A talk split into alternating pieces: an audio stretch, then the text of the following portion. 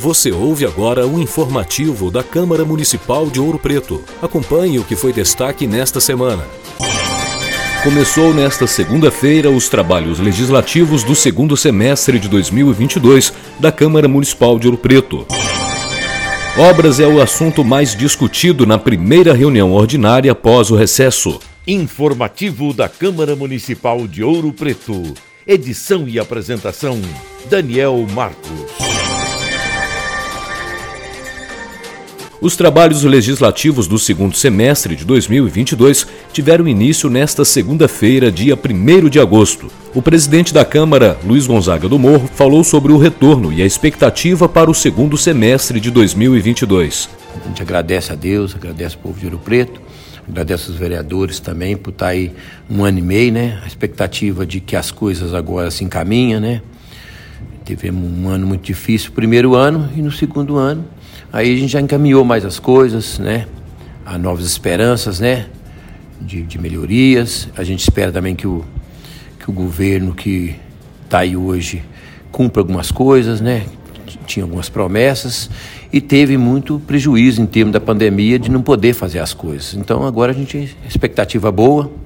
Vamos aí para o último, último semestre, né? Que é com expectativa que as coisas se encaminhem, que acerta, e é o que a gente quer. O bom ouro pretano nosso aí da nossa cidade é que quer que as coisas se acertem. E a gente quer acertar, então a expectativa é boa.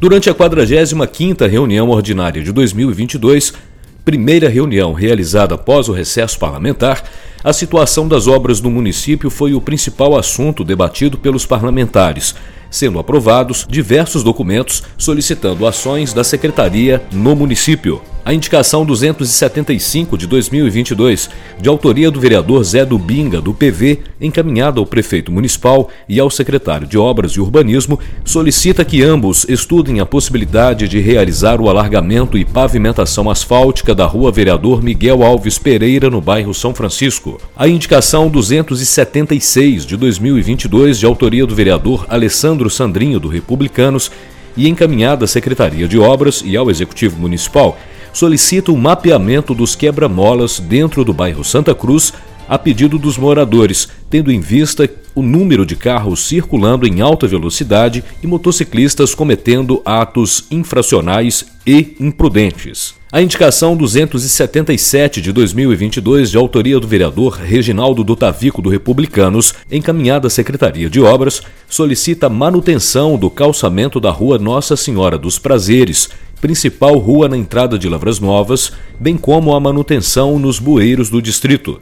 A indicação 278, de autoria do vereador Alex Brito, do Cidadania, solicita que a Secretaria de Obras tome providências para a implantação de corrimão para a rua Professor Alberto Barbosa, no bairro São Cristóvão, e a realização de tapa-buracos na rua Nossa Senhora Auxiliadora, em Cachoeira do Campo, de modo a atender às solicitações da comunidade. A indicação 279 de 2022, de autoria do vereador Luiz Gonzaga, do Morro do PL, encaminhada ao prefeito municipal, solicita, junto à Secretaria Municipal de Obras, providências para instalação de dois obstáculos na rua Boa Esperança, no bairro Nossa Senhora do Carmo. A indicação 280 de 2022, de autoria do vereador Júlio Gori, do PSC, levando em consideração a proximidade da tradicional festa em honra a São Bartolomeu e o Divino Espírito Santo, solicita que a Prefeitura, junto às Secretarias de Obras e Defesa Social, realizem os devidos reparos e manutenções no distrito de São Bartolomeu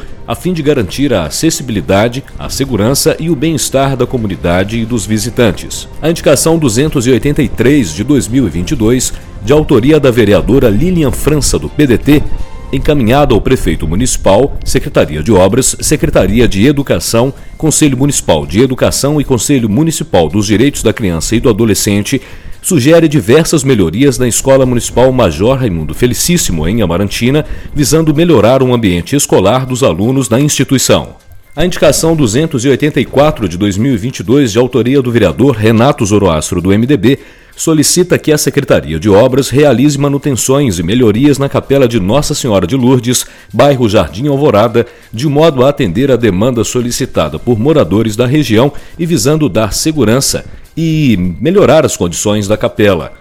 A indicação 286 de 2022, de autoria do vereador Vantuir do PSDB, encaminhada ao prefeito municipal e para a Secretaria de Obras, solicita providências para a recomposição do calçamento nas ruas Nossa Senhora Auxiliadora e Afonso Maximiano, as duas no distrito de Cachoeira do Campo. A representação 195 de 2022, de autoria do vereador Alessandro Sandrinho, solicita informações ao IFAM sobre o pedido para execução de um passa-rodas na rua Chico Rei, no bairro Alto da Cruz. O requerimento 238 de 2022, de autoria do vereador Júlio Gori, requer reforma do banheiro público da Igreja Matriz de São Bartolomeu para utilização dos sanitários no período dos festejos em honra ao padroeiro do distrito e o requerimento 241 de 2022, de autoria do vereador Luciano Barbosa, do MDB, encaminhado ao prefeito municipal para que este, junto à Secretaria de Obras, busque informações a respeito das reformas das escolas e creches do município e distritos, buscando realizar uma fiscalização de forma ampla e objetiva. Conforme o vereador Luiz Gonzaga do Morro, presidente da Casa Legislativa, a pauta das obras é a mais demandada no município. Uma das grandes demandas aí é, porque o primeiro ano não houve nada, praticamente nada, né?